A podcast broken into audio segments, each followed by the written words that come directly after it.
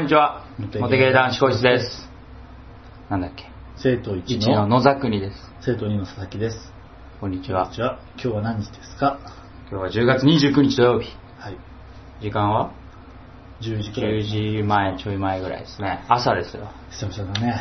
のぞくんくん。は一応言っとくか。うんこのラジオはボードゲー的な話をしたりしなかったりするラジオで、個人の意見です。はい。あー、もう荷物が崩れた。はい。はい。で、はい。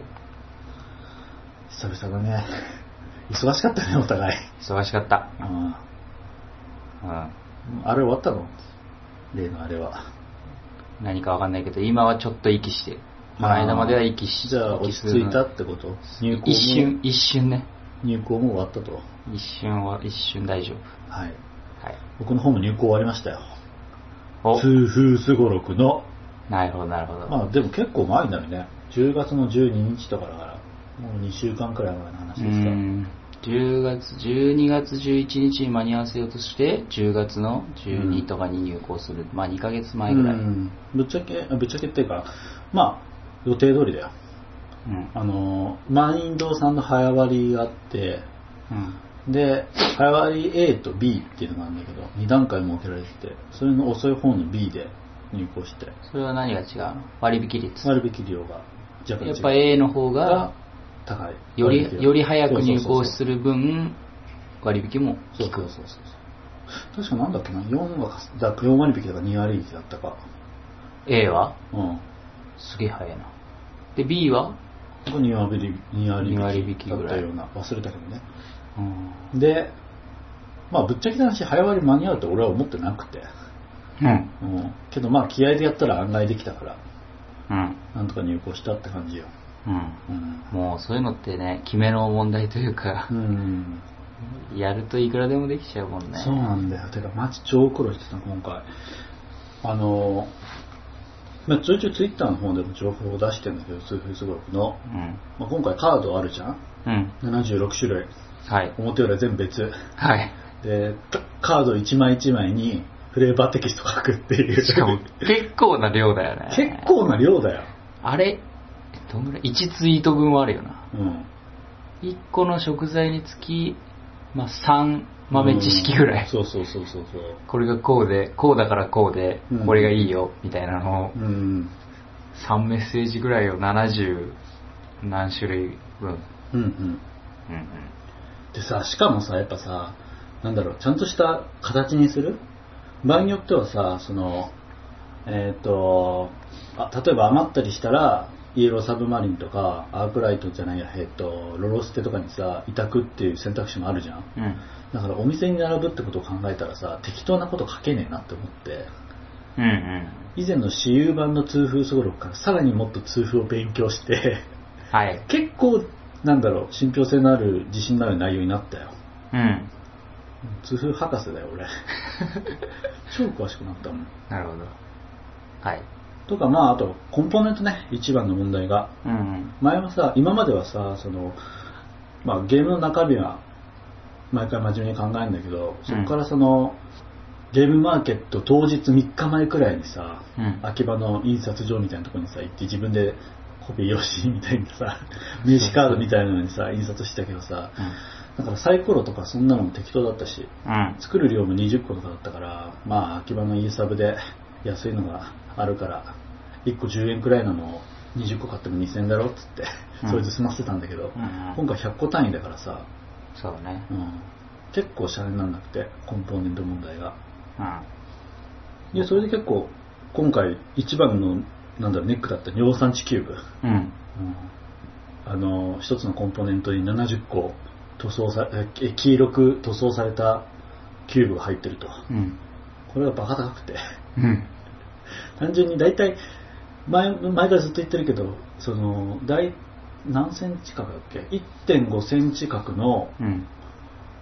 木のキューブで、大体相場が30円くらいで、うん。一度にた大量に買ったりとか、場所を選んだりしたら1個15円。うん。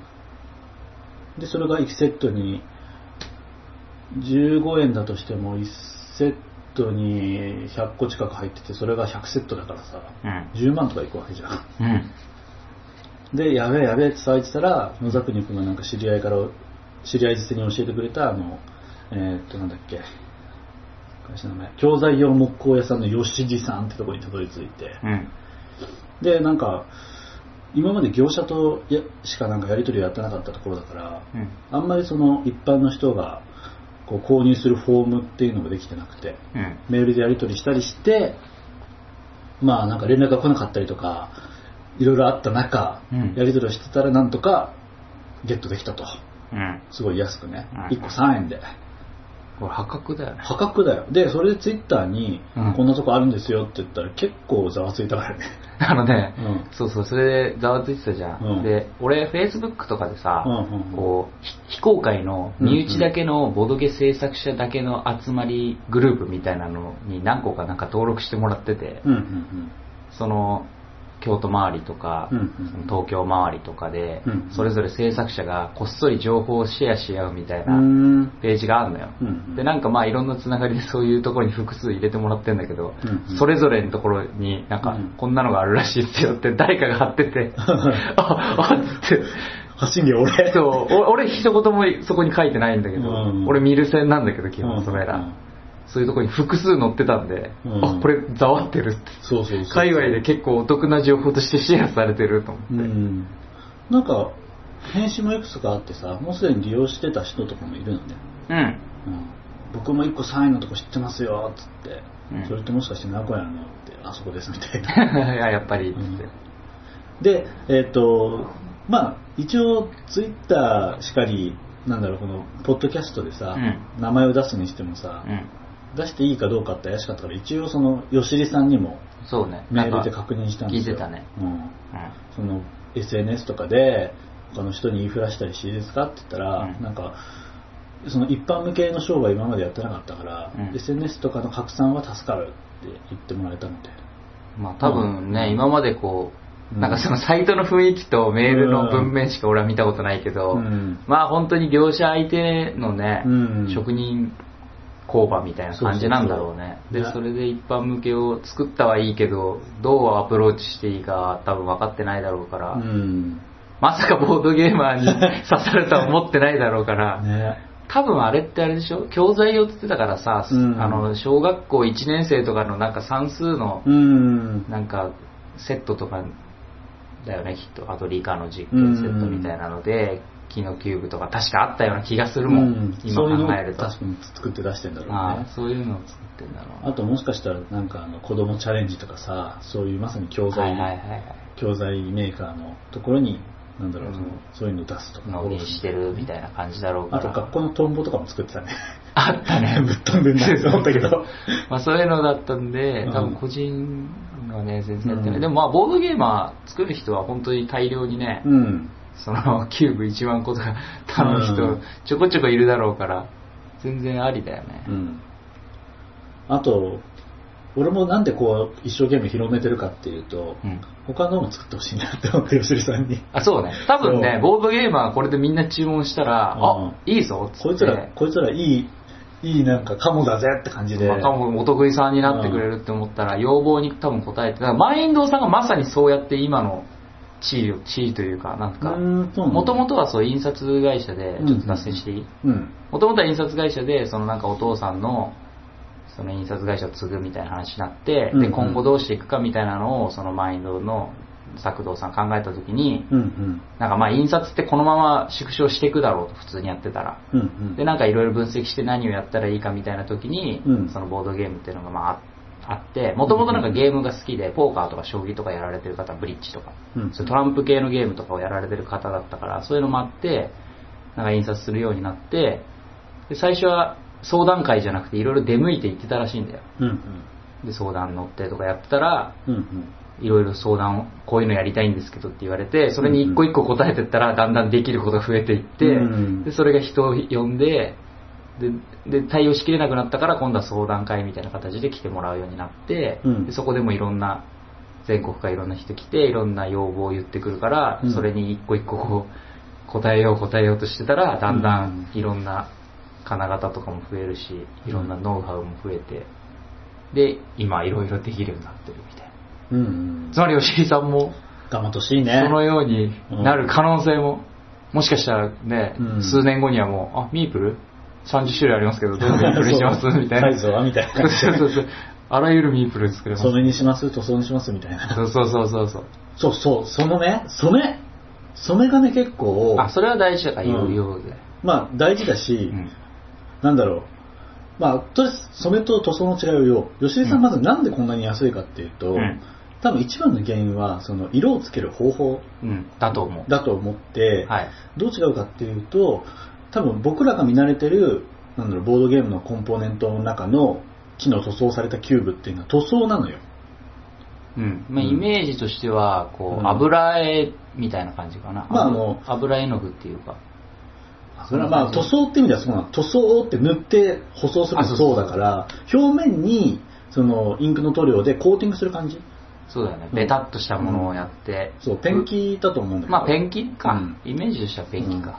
でそれにニスが多分テカテカしコーティングしてあると思うた薄いコートはされてるんだろうね。でしかも多分、あの、よく僕らが見ている木の塗装のやつって、うん。その下のじの木の色って結構暗い色じゃん。うんだから発色良くするために、まず最初に白で塗って、その上にさらに塗料を塗ってると思うの。で、ニスを振る。そうそう。だから3層構造だと思うのよ。うん。あとあれだよね。乾かすのも大変そうだよね。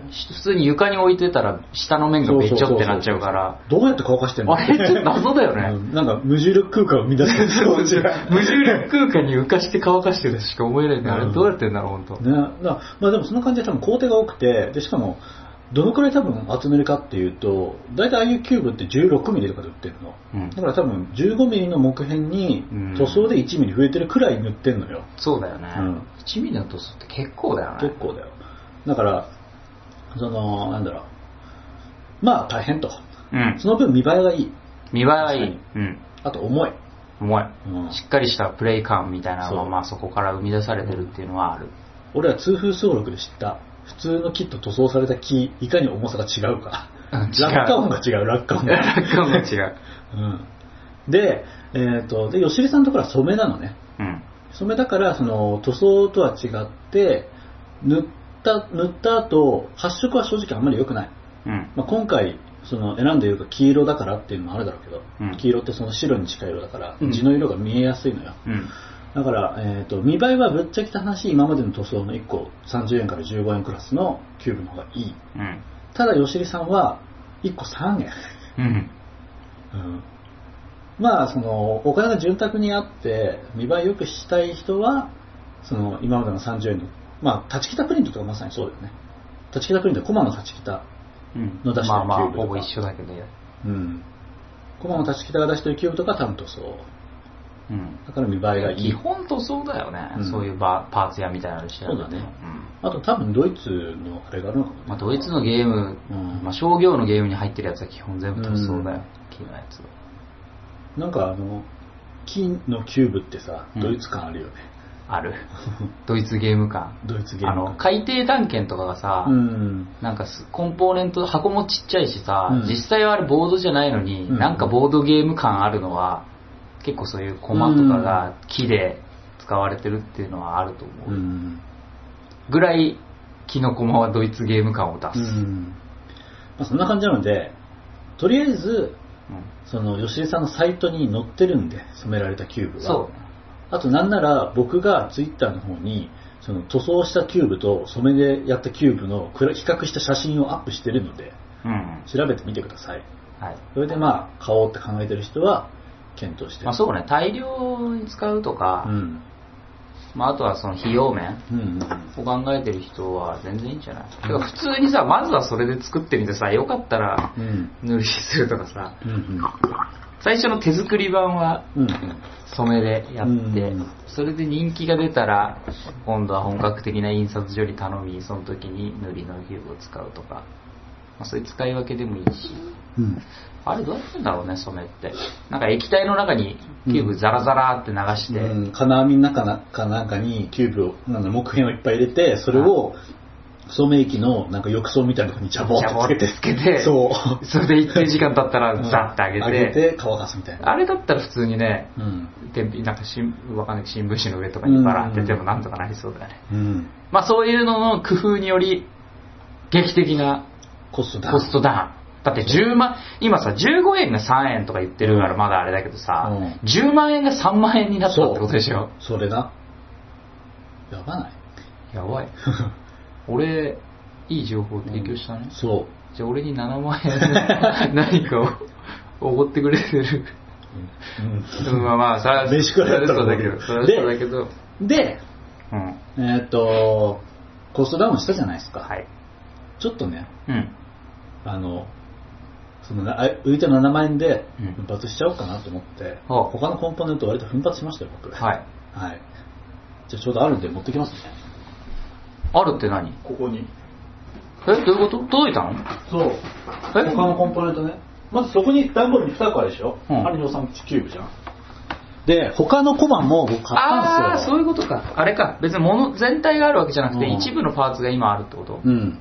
この佐々木スタジオに。あ、もう全体あるよ。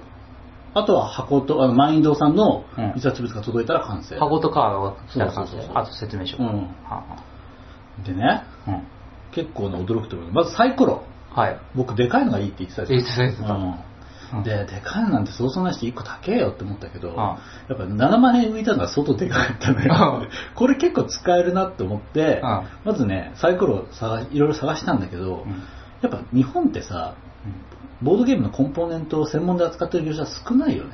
それはね、うんうんでも、まだまだですでもね、サイコロいいメーカーがあったんですよ。はあの、麻雀作ってるメーカおー。ー。うんうんうんあそこはね、なんか麻雀はやっぱり、その昔から遊ぶ人が多いせいか、か業者が多くて。麻雀はありそうか。で、サイコロもいろんな種類用意してるのね。え？うん。色6面だよね。そうそうそう。まあでも今回は6面だからいいのか。そまあそうだね。あとなんかサイコロ専門に扱った業者なんだけど、そこそういうところは大量には注文できないみたいな。大量にっていうか、一個一個は高い。大量注文を想定してない価格設定になってるところがあるっちゃ、多いっちゃ多い。麻雀牌とかはあれか、一個一個が高いもんね。いや、麻雀牌っていうか、麻雀セット。、で、麻雀は割と、うんその、業務用に、うん。なんだろう、一度に多く買うことを想定した商品が多くて、なんでかっていうと多分雀荘。雀荘の影響あ、あれか、施設1個作るからうん何十セットみたいなこと。そうそうそう。で、アマゾンで探したら見つかって、サイコロ100個セットっていうのが、うんそれがまあ1万2000円とかから、1個120円なんだけど、うん。高いと思うじゃん。うんサイコロ1個120円って。うんでもね、これ見たら考えたことあるんですよ。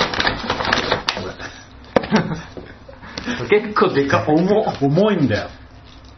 え、これ、何センチ？これ確か2.5センチ。うん、そんぐらいか。最高サイズですって書いてあった。最大サイズか。最大サイズですって書いてあった。えー、これはいい感じに振動を生みそうじゃないですか。そうそうそう。これ。波のダイス、ダイスパックだっけ？うん。波のダイスパックじゃ受け止めきれないと思うよ。ダイ、あれ？ダイストレイ。ダイストレイ。ダイストレイ浮くと思うよ、これ。まあ、2.5センチ四方の立方体ですから、うん。目、そのダイスの目1個がもうん。う3、4ミリの、直径3、4ミリのうん黒丸ですな。うん。で、これで、今、あの、100個のダイスが一つのレンガくらいのサイズにまとめられてるんだけど。これ？あ、これで100個分そうそうそう。えそれで野沢国君今殴り殺して、で、そのダイスを全部コンポーネントの中に詰めて、100個売り切ったら完全犯罪してる。確かに、確かにできる。確かに人、これで殴られたら、だいぶ下手したら意識失うて。か、レンガだもん、それ。そうね。もはやレンガだもはやレンガ一ブロックだね。うん。何製だろう？プラスチックだプラスチックだと樹脂とか。うん。サイコロ100個あれば人殺せるんだなってことが分かりましそうだね。た。はい。完全犯罪だな、うんち。なみにこれも数が少なくてさ、アマゾンで残り2セットとかだったから、うん。うん。欲しい人は早めに。あと二あ人。と2人。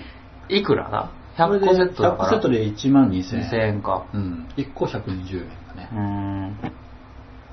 なるほどね。でもなんか多分、随時追加されてる気がする。まあ見たら3個になってた気がするから。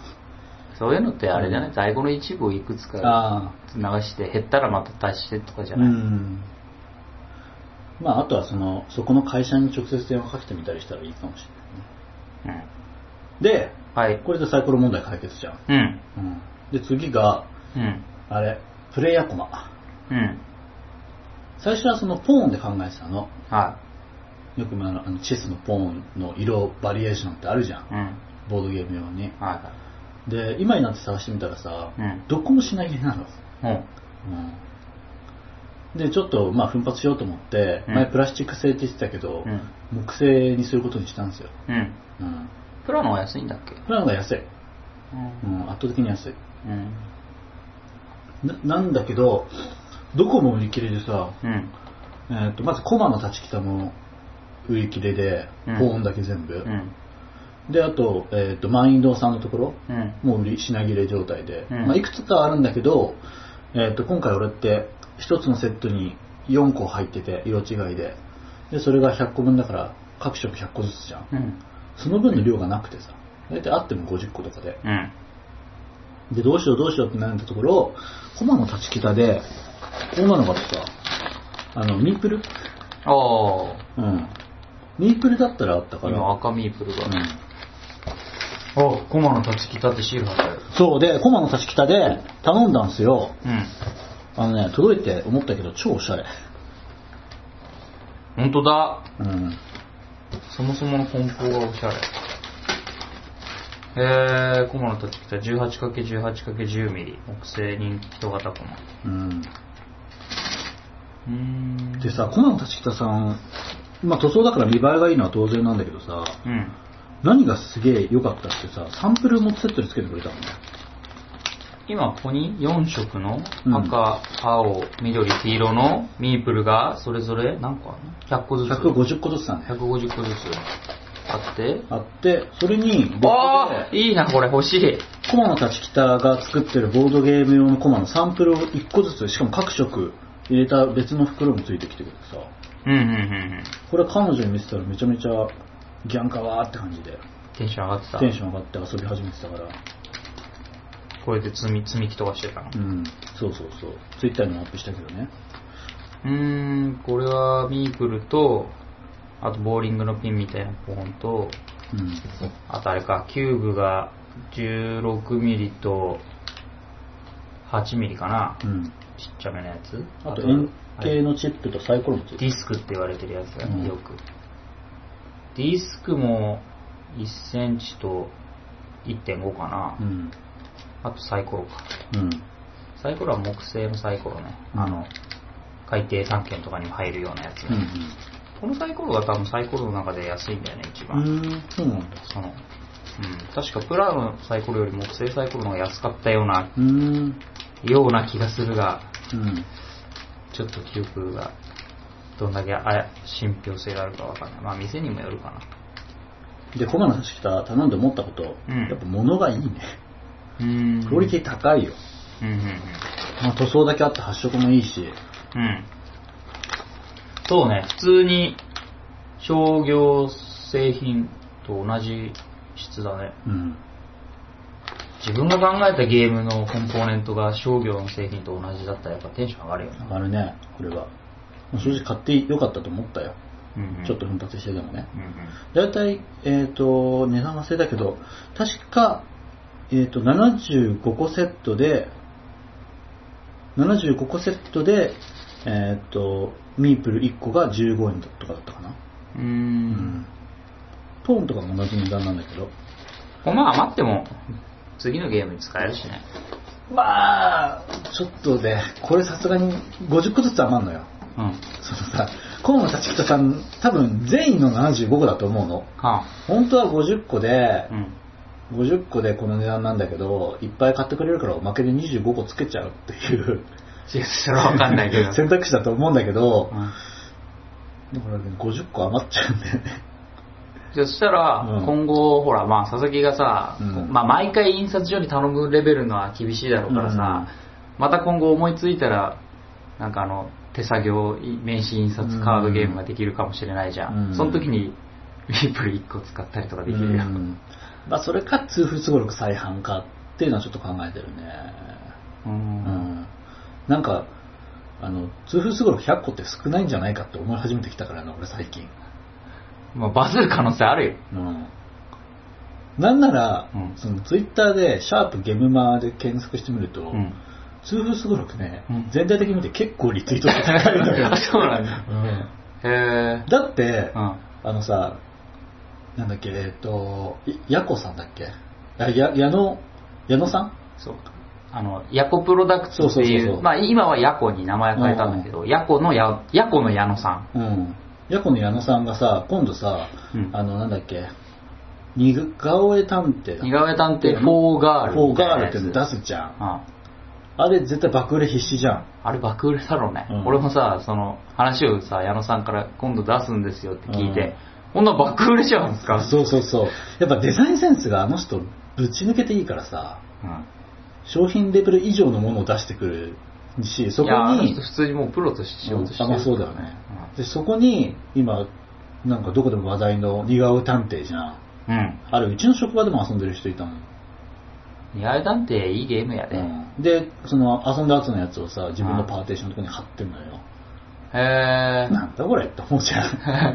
いいね。それと、その、ヤコさん組んだら、もうどうなっちゃうみたいなそうね。感じじゃん？うん。でそれがリツイート数75くらいなんだけど、うん痛風登録ってリツイート数80なんだよ。おお超えてる。似顔絵探偵超えてんだよ。マジか。やばくね？やばないってやつ。うんうんへえ。人によってはなんか、その、思ってたよりコンポーネントが雑じゃなくて驚きましたって。今まで持ってきてる人むしろ知ってる人そうそうそう。あ白黒じゃない？白黒じゃないって、カラーみたいな。やばいうん。あれかはゲームボーイでしか見たことなかったポケモンが初めて金銀で色ついた時の感動そうそうそう。は言い過ぎかもしれないけど、うん。だから、ワンチャンこれ再販あるんじゃねって思ってて。あでうも、ん。俺見た感じうん。まああくまで俺の意見だけど、うん。100は超える可能性は全然あるね、うん。まあ値段がやっぱりネックだかうん。らちょっと読めないんだけど、うん。なんかお俺もいろいろなサークルの話を聞いたりとか実際に自分も出展したこともあるし見てたりするから大体ねうん2000円ぐらいのねゲームに関してはねうんパッて見せてもらうと大体どんぐらい売れるかってなんとなく分かるようになってきたんですよ。うん。うん。まあ多少はブレるけどでもなんとなく分かってきたねうん。うん。その佐々木映画出そうとしてる価格帯はうん。うん。本当ゲームによるしそうんのサンプル数が少ないから分かんないけどまあでもあり得るよ、うん。まあ、ゲームまで吐けなくても、うん最悪委託とかで残りを吐けれたらいいなと思ってて、うんあくまで理想なんだけど、うん今これ、コマの立ち北でさ、75個ずつだからさ、うん2セット買って150個です。うち100個使うじゃん、うん ?50 個余るじゃん？でまたワンセット買ったら、だから300せま全体で300個にしたいってこそう、300個売れたら、なんだろう、このコマが全部履けるのよ。とそうだねだから追加は200個作ると、200個作って、なんか、追加200個ってむちゃくちゃ足ガタガタするねするね。もしだって100個が売れたとしてもね、30万100個作るのにかかったけど、基本料とかを差し引いて大体2、30で40、40、50万。200セット作ると。100個作って瞬殺で売れたとしてもだようん。その時はやっぱ嬉しいけど、うん。よし再販するかってだんだんシリアスに考えて、うんえ？今日売れたののさらに倍？まあ、どうなるかだね。売れ行きを見て、100個。まあでも今の現段階で実際あの俺はそうあんま関わってないんですよこのゲームに、うんうん。この聞いてるみんなはうん。俺何やってんのかうん。知らないと思うけど、うん。何もやってないです本当何もやってないんだよ。そう本当何もやってない、うんなんか入稿を佐々木がマインドにしてるデータをうん。見て初めて、えーこんな内容だったのかって知るレベルうん。なのでぶっちゃけ普通のお客さんです僕は、うん。で、まあ、そんな状態で、まあ、でも300いくポテンシャルあると思うけどな、うん個人的には俺も周りの反応を見てると、そうとしか思えなくなってきた。ちやほやされて。まあでもちょっと冷静にはなれないけどね。まあ、いいところは、うんあの、ゲームは今まで来てないような層でバズる可能性が残ってるってこと。うんテーマ的にも。うん。あとまあやることもすごろくだから。うん。ルールもシンプル。うんだから本当にすげえ、なんだろう、その、ゲームは外側のうんうん。ネットニュースとかに、うんそれこそネコネトラボみたいなところに、うん。突然、どうしてこうなったみたいな、タタグとともに、なんか記事とか書かれたりする可能性がなくはない。うん。で、書かれたりすると、やっぱ一気にリツイート数とか跳ね上がって、うんうんなんか一元さんがバーって増えるから、うんうんバーって増えると、その中の1割とか 5%, 5とかうんうん買ってくれる人いるから、そうなる可能性はある。うんじゃあさ、ちょっとコンポーネントの話は一通りこんな感じでさ、はい。あの、痛風すごろくがうん。俺の中で売れる予感しかしない話していい？あ、いいよ。まあまあ、そもそもこれが俺が一番売れると思っ売れるっていうのも変だね。一番受けるという形でまあ、最高だと思って作ってるわけだから、ね。作ってるわけだから、その辺プレゼンしたいんですよ。はい。まずね、うんツイッターに僕さ、あツイッターっていうか、まあ、ツイッターに載せるじゃん。うんそうすると、その僕たちのアカウントの説明と照らし合わせて、うんモテゲーとか言ってる奴らが痛風すごろくを出す、この事実笑って笑った、みたいな。あ 頭おかしいって言ってるの見て、うん。でも、僕としては痛風すごろくはモテゲーでしか思えないのよ。うん。僕史上最高のモテゲーだと思ってる。はいはでなぜかっていうとい。、うん。前も言ったかもしれないけど、やっぱり、うん。その食べ物とうん健康のこの二大ワードって女の食いつき半端ないのよ、半端ないね。まずこれが今まで僕の周りの女子の反応を見るとうん。まず僕の彼女も気に入ってくれてうん。で母親にもその親の意見も聞きたかったから、うん。親の意見とか親世代の人どう思うんだろうだってこのターゲット親世代なのよ まあそうねそうね40代からよ60そうよ60 4、まで50代とかがね、うんもっとリアルに考える人たちだよねそうそう。はい。実際現場に行ってもその層に人気が高とか 聞いたらまあ面白いって言ってうん。言ってんだけど、うん。その二人がなんかさらにお互いその各々の知り合いに話すことによって、うん。なんかねなんかこれ友達に話したらやりたいって言ってたって話をよく聞くのよ、うん。うん。うん親親世代のね、うん。あんたの作ったゲームやりたいってって、うん。うんで大体それは女性なわけようん。でそれを僕が一番確信を持ったのねあ、うんこのゲーム絶対女子に受けるってうん確信を得たのが、うん。えっ、と風花さんなのようん。なぜかは風花さんさ、うんツースゴロ結構食いついたじゃん、い。結構気に入ってくれた。ね。まあ僕のことは嫌いかもしれないけど僕のこの嫌い僕の嫌いさを知るまでに、うん。までの間はちょちょっと食いついてくれてこれもっと別のバージョンも出した方がいいっていうくらいだったじゃんああ、そうそうだね。うんなんか改良アイディアいただいてるね。でこのゲームさうん。ゲーマーからするとそれほど駆け引きはないじゃんうん。うんだから、風花さんがこのゲームを何基準で評価したかっていうと、多分、ゲーマー基準というよりは、女性基準でこのゲームを評価したのよ。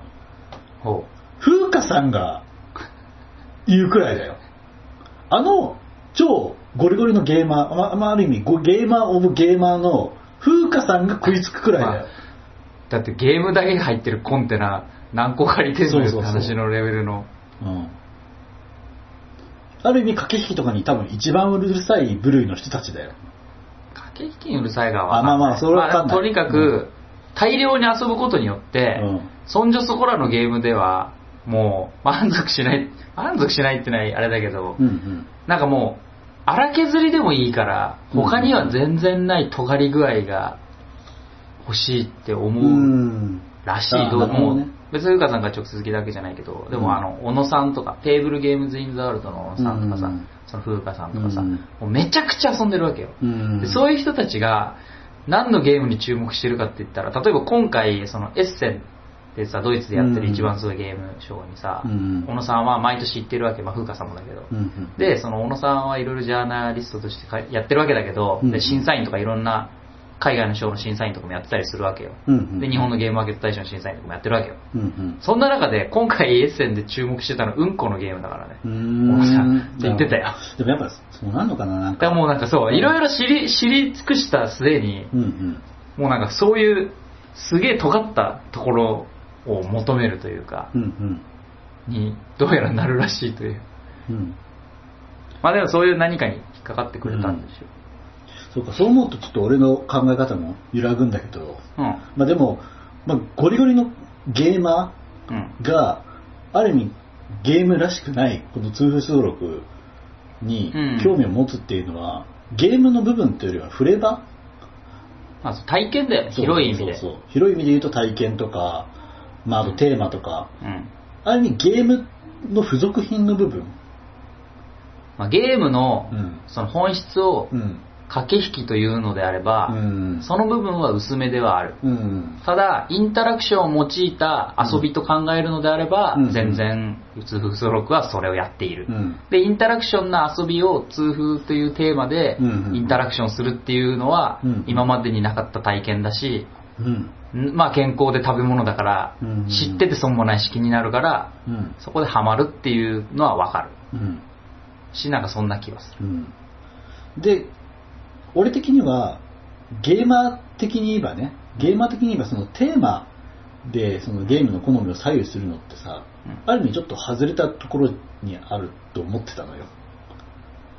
あー、うんまあゴリゴリのゲーマーはシステムさえ良ければテーマは何でも遊ぶし評価するみたいなむしろ、うね。ん、そのシステムで、システムを基準に評価するもんだと思うのよ。うんゲーマー、基本的にはね。基本ゲーマーっていう人たちはやっぱり本質を駆け引きだと思ってるだろうから、例えそうなばるよね、ゲームとかってさ、これ別に剣と魔法で戦わなくてもいいよねみたいなのってあるじゃん。ある。うん。うん。だけど、俺は結局、なんだろう、今回の通不出録で、まあ大げさに言うけど、うん。なんだろうな、ゲームってさ、うん。所詮ゲームなんだよね。うん。うんだから、例えばその剣と魔法で戦わなくて別にこれクワとスコップでもよくねみたいなゲームでも、うんやっぱ剣と魔法が売れるじゃん。うんうん基本的に言えばね。うんだからドラクエとかもまさにそうじゃん、あれ。うん剣と魔法である必要ないじゃん。うんうん。別に鉄砲と、鉄砲と棍棒でもいいわけだけど、うん剣と魔法で受けたわけじゃん。うんうん。フレーバーの部分。うんなんか、なんだかんだ、そ、なんだろう、その付属品かと今まで思ってたそのさ、テーマって部分、フレーバーとか、うんうん。その部分って強えなって思ってきて、うん思ってる強いよ。うん。で、そこに何を合わせたかって言ったら、その女性が特に好きな健康と食べ物というテーマうん。を合わせたこれまあ、えっ、と、風花さんが言ったように、その、なんだっけ、糖、糖尿うん。糖尿のテーマでもいいし、痛風でもいいんだけど、うん。そこにちょっとパンチ力が欲しかったから痛風うん。に落ち着いたわけなんだが、うん。それに対してゴリゴリのゲーマーである風花さんうん。すらも食いつかせたテーマの力って相当強いんじゃねえかなと、うんうん。改めて思った。風花さん結構テーマこうはないがしろにはしてない。あ、そうなんだね。うん。だってまあ話とかしてると、うんうん。このゲームこのゲーム超いいよ。って言ってきて、うんうん。だって猫だよ。猫！って。うーん。みたいなこと言う言ってる時もあるよ。あ、じゃあもうやっぱ、風花さんに対しての認識が、俺は相当、事実と食い、なんだろう、食い違いがあるみたいだが、風花さんのこと怖くてあんまり調べないからね、俺。なんか、なんかボロクされたら怖いから調べんとこって思って、なんか俺の中でどんどんコンテナいっぱいにゲームをいっなんだろう、いっぱい持ってる人っていうイメージが強すぎて。うん。だから、ゴリゴリのオタゲーマーかと思ったら、どうもそうでもないみたいね。うん、すごいバランス感覚を持っているというか、俺自体がオタゲーマーに偏見があるからさ、多分。うん。その形が歪んでるそんだけいっぱいゲームやってるけどそこ評価するんだ。うん。へなんていうすげえ感覚がすごいって思う。なんか、あれだったわ。俺のオタゲーマーのイメージってさ、トリックテイキングの定義が何かでさ、ひたすらいろんな人になんかクソリボ飛ばすイメージだった。本当に一部の人ねそれ 取り手警察。取り手警察のイメージだったわ。うんうん。あーそういう意味でボードゲーマー、ゲボードゲーマーオタって幅広いのかなだから通風すごろくのいいところは、うん口で言って面白そうってところだよ。まあそうだね。うん、あの説明文が受けたから、あの説明文はすごくいいよ。うん、箱の裏にそのまま使ったわ。そのまま使った方がいいよ。1500リツイート力を持ってるからね。そう。いや、普通にあれ拡散する。だあれをうんキャッチコピーとして拡散するから、うん説明するときもあれで説明するよ。うん。え、何、何それ？通風すごろく？あ、何のゲームって？え、なんかみんなでバイキングで、うんなんか飯食って元取るんだけど、みんな痛風持ちだから、うん爆発とリタイアなんだよ。うんえ、何それ？っていうところがやっぱいい。健康、うんうん食べ物と健康と、まああとうん何したらよくて何したらダメかみたいなのもすごくわかりやすいし、で、尿酸地球部を実際にリアルで積むところも普通に旗から見てて面白いし、うんシャッターチャンスあるし、うん。そうやな。まあ、パーティーゲーとしては、だいぶ突き詰められる。そういう時に、まあ、そう俺もかん悩むところなんだけど、うん今言った面白そうかどうかのところに駆け引きが必要ないんだよね。うん、そうなんだよ。ゲームって所詮ゲームなんじゃないかって最近思えてきてさ。いや、ほんとそう。あのね、俺個人はゲーマーだし、駆け引きがすごい好きなんだけど、うん人に口で説明したりなんだりするときに駆け引きって全く役に立たない。全くは言わないけど、でもうん相手も、その口で説明して駆け引きを理解できるっていうのは、うんゲーマーじゃなきゃ無理なんだよね。うんなんか似たような経験をしてないうと、ん。これでこうで、でもこれやっちゃいけないんだってなった時に、なるほどね、そういう駆け引き出るよね、みたいなのを分かってくれるのって、やっぱり似たような、なんか経験をしてる、つまりゲーマーじゃなきゃ分からない。んだうん。っていうね。それに、正直言って、その、俺らゲーマーだからゲームの部分にこだわるけど、うん。普通の人たちマジゲームっていうことに必要性全くないからね。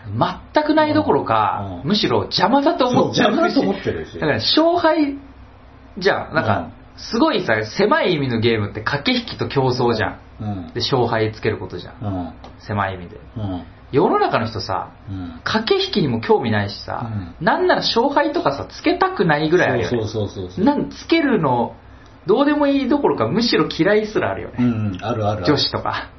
なんで勝ち負けとか嫌じゃんって。うん。自分勝ったら申し訳ないし、うん負けたら気も気分悪いし、うん。なんでそんなことすんの？みたいな、うん。あるよね。うん。そっちの方がむしろ多数派だよね。うん。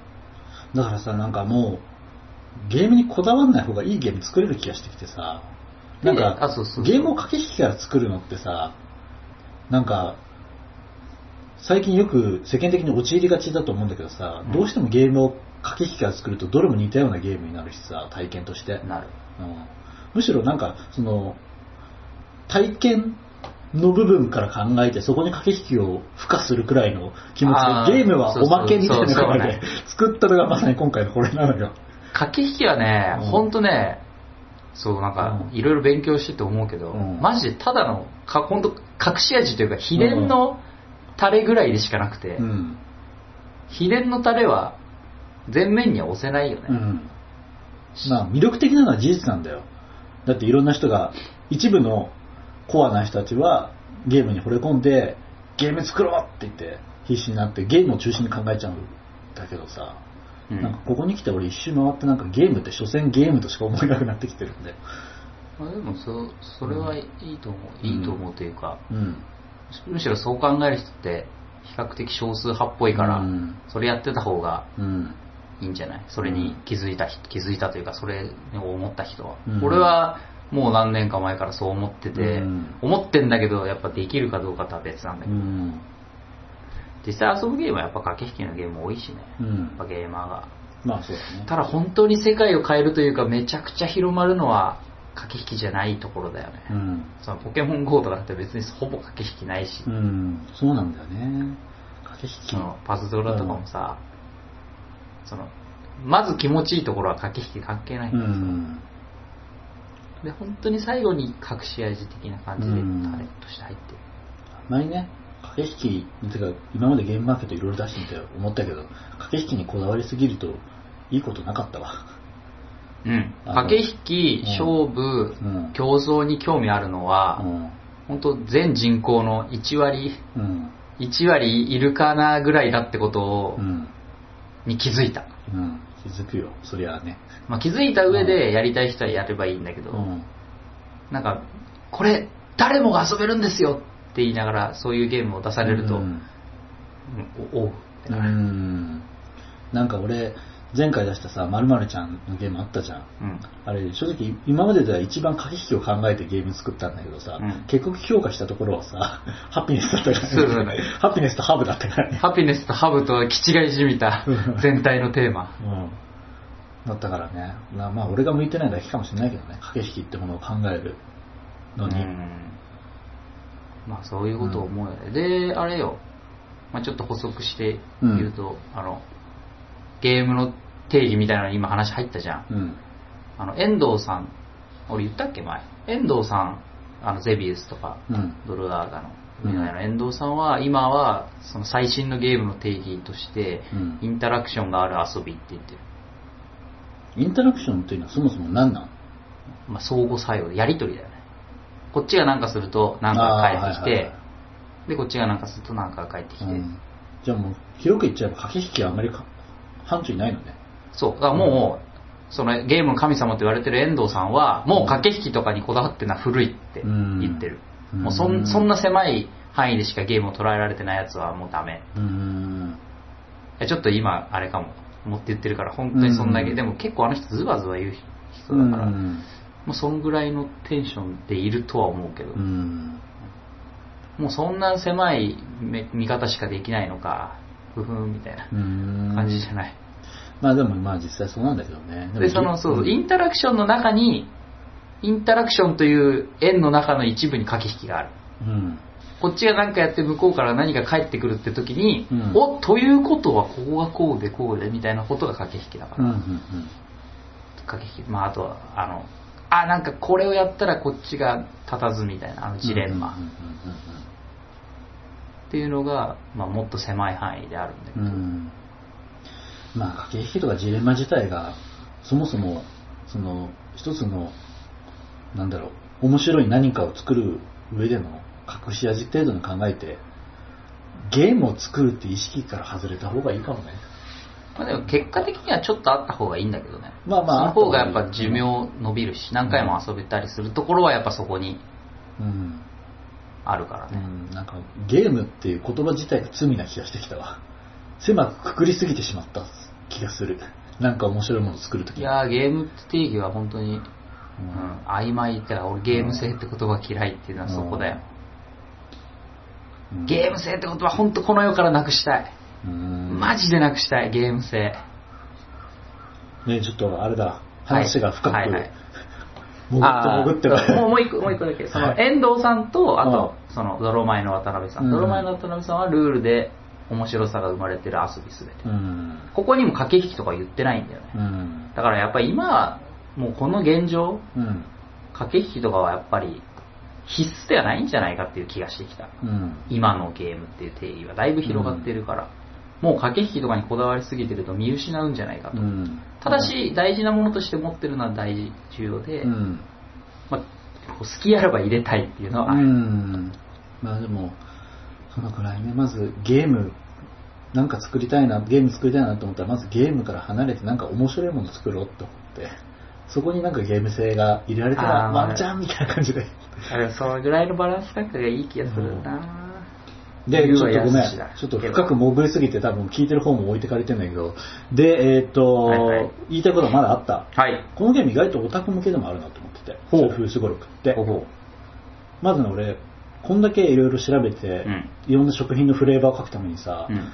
なんか200品目くらいの食べ物のなんか栄養とか成分とか、うん これがどういうのに働くかっていうのをひたすら調べた結果、はいはいはいだんだん食品がガンダムに見えてきたの。あー、パラメーターの塊。そう。あのさ、オタってさ、妄想で対戦カード組んだりとかさ、例えば漫画とかアニメの中で、この、このアニメの中に出てくる、例えば誘惑の中で、こいつとこいつ戦ってないけど、どっちが、戦ったらどっちが強いかとか、どのキャラが最強かとか議論するの好きじゃん。あるじゃん。例えばジョジョもそうだしさ、あの、ジョジョとかに出てくるスタンドとかが、うん。こう、攻撃力 A、そうそうそう。射程 B みたいな。ああいうのすげえ好きだから。好きじゃん？すげえ好き。うん。そういうのの魅力って食品に原点があるようにさ思えてきてさ、うん。よく今言ったみたいにさ、なんかその攻撃力 A 機動力 B とかさそういうさ、うん。なんか大体五角形とか六角形の図あるじゃん。はいはいあれさ食品の栄養表示が始まりじゃね？始まりかわかんないけど、うん。でも、ああいう、やっぱ分析って楽しい。うん。比較？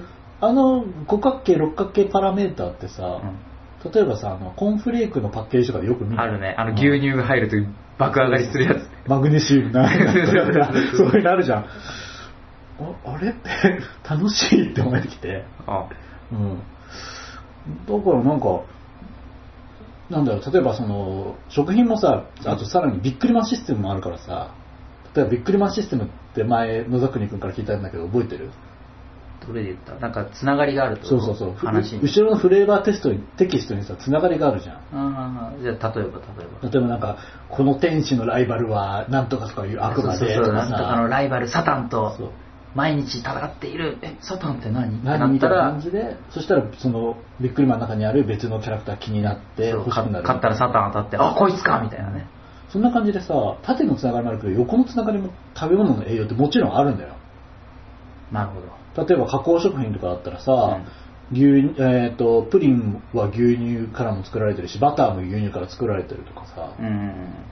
同じその乳脂成分とタンパク質だけどさ、うん。そのタンパク質も動物性か植物性かみたいな感じでさ、うん。もう属性の広さが正直ポケモンとかそういうアニメとかのゲームの比じゃねえのよ。こっちは現実なのよ。確かに。ダメになってくらいパラメータの種類があるの。こいつはあいつとこいつから配合、合成されて、うんあいつはこうとここから合成されて、うん。これがこうなって、うん。みたいな。なんかオタクってそういうさいろんなキャラクターがいてそれにパラメータ割り振られてるのすげえ好きじゃん。うん。あのねゲームから離れてみって 食べ物の世界じゃあ来いよっていうの。思う。そ正直そこの数万倍の広さあるぜこっちはって感じなの、なるほど。うん、だからさ意外と食品の栄養士とかいるじゃん。うん。あれオタ向いてる気がしてきた、ああ、なるほど。でそういうのと相性が良さそうな、うんまあ、カードのフレーバーテキストうん。にその食べ物のうんちくをひたすら書いてみたんだけど、うん。結構これオタ楽しいと思うようんうんうん。あとオタうんちく好きじゃん好き。うんちきうんちく披露するの好きじゃん好き。まあ俺もそうなんだけどさわかる。このゲームやったらね多分食品のうんちく博士になれるよ居酒屋で大活躍だよちゃんと説明書に書いてあったもんね。うん多分大活躍できるけど、うんあんまやるとうるさがられるから注意しろって、そうそうそうこの箱の裏にもこの注意書きのところにこのゲームを遊ぶとそのうんちくが喋りたくなってたまらなくなる呪いにかかりますあんまり披露すると疑われるなんて注うん。意注意してくださいって。俺疑われたから彼女にあ注意してください。かっこ経験済みって書いてるから。いやさもうもううんちくたまりすぎてさ、なんか彼女にん多分ね今うんちくがもう溢れんばかりにありすぎて、うん。断るごとに言ってうざいと思うって言って、へえ例えばって「えっとね」つって「今いくら食ってんじゃん」って「いくらって実はロシア語なんだぜ」って「へえあうざって」うん。あそういうフレーバーがもうカードの中にうん凝縮されてる。凝縮されてる。でもほら、カードに凝縮すれば、うん見たくなきゃ見なきゃいいわけだから。紫のうんちく。まあまあそうだねでもでもみんな見たいと思うでなんならこのゲーム遊ばずにカードだけ見てるだけでも相当楽しいようん、楽しかった。うんその入稿データを見て。うん楽しかったでしょ？ちょっとチラッと見ようって思ったら、うんお面白い。全部見ようっってて。なるでしょ？全部見ちゃった。でしょ？うん。まあ多分見た野崎君だったら分かると思うけど痛風に限らず、うん。結構そのふ後ろのフレーバーテテキストが面白いの書けそうなことを中心に選んだりとか、うーん。まあ、あと遊びを凝らして痛風四天王っていうのを俺が勝手にあ、なんかあったあった。そうそう、最初にあったやって、痛風してんの一人。こいつはやべえ。これとこれとこれがやばすぎるって書いてあって、痛風してんのってなんだ。あと3人出てくるのかと思って、ちょっとクリックするスピードが探すじゃん痛風四天王をしたら痛風してんのの一人。あ、こいつ二人目かそうそうそうそう出てきた。あ一番強いの出てきた そうそうそう、なる。楽しかったでしょ？楽しかった。うん、もっと見たくなったでしょ？なったなった。これちょっと成功したなちょっとね、やるな、佐々木と思った。頑張ったうん。なのでまあその女性はまあ食べ物正直女性はうんちくの部分が好きかどうかっていうのはオタの俺には分からんのだがうん。まあ少なくともミスターによる、えー、とゲーいろんな人に遊んでもらったのを見るとなんか食べ物がいっぱい並んでて、それを好きに取って自分の手元に置くっていう動作だけで楽しんでるね、おうん、来たね、それ。どういうこと？ちょっとまた脱線していい、うん。そのゲームの定義みたいな話にも関わるんだけど、なんかそういうのをゲームとかをもろもろ突き詰めていくと、うん。最終的にうん手順が楽しいってところに行き着くうん。最後に残るのは、うん。その儀式的なうん。手順の崇高さというか楽しさみたいなところが、最後にゲームとしては残るんじゃないかみたいな、うん。まあ、理論というか説がありまして、うん。例えばその人生ゲームとかも、うん。なんであんなのただの運ゲーじゃねえかよとかじゃなくて冷静に考えてみと。うん。そのお金の紙幣を手元なんかやり取りするとか、うんうん自分の人生としてこう駒を進めるとか、うん。そういう所作が楽しいみたいな、うんうんでちっちゃい子とかは本当にもう駆け引きも全くないうん。なんか色の書かれ色の書いてあるサイコロを転がして赤の目が出たから赤いカタツムリを1個進ませよでまた振って緑のやつが出たから緑のカタツムリ進ませよってやってって、うんうんはい緑ゴールしたね終わりみたいな、うん。えこれえゲームなの？みたいなやつをひたすら楽しむと、やるね。うん。でそれはもうなんかもうあ赤が出てこれが赤であると。うんうんでこのカタツムリも赤であると、うんこれとこれが同じであると。だからこう一個進めてそれがちゃんとできた、うんイエーイ!みたいな,、うんなんかそういう所作が楽しいみたいな、うんで今のもその食品があると。うんうん。でこれを手前に持ってくる。あ楽しいみたいな、まうんうん。あいいんじゃない？そう所作って意味で言うとうん。そのすごろくとか人生ゲームってさうん。ある意味所作相当楽しいのよ。改めて考えてみると。うん。てか手順も多いけどどれもシンプルだから分かりやすくてさ、うん。まあ人生ゲームで言うとさまずサイコロ振る。まあもしくはルーレットを回す、回す。で駒を進める。そうそう。この最近も楽しいじゃん。そう。歩く距離がじを何かしらのなんだろう運勢で決まってそれで進むでまあこそのなんだろう駒ごとにいろんなバリエーションの効果があってさ、でそこに体験があって、うん。で最後にお金を取るじゃん、うん。お金の支払いがあるじゃん。うん。めっちゃ楽しい、そうそうそうそう。うん、痛風すごろくもそれにちょっと見習ってるところがあってさ、うん。まあ駒を振って進んでうん。食べ物を取る、うん。まずこれ女性たまらないでしょ、うん。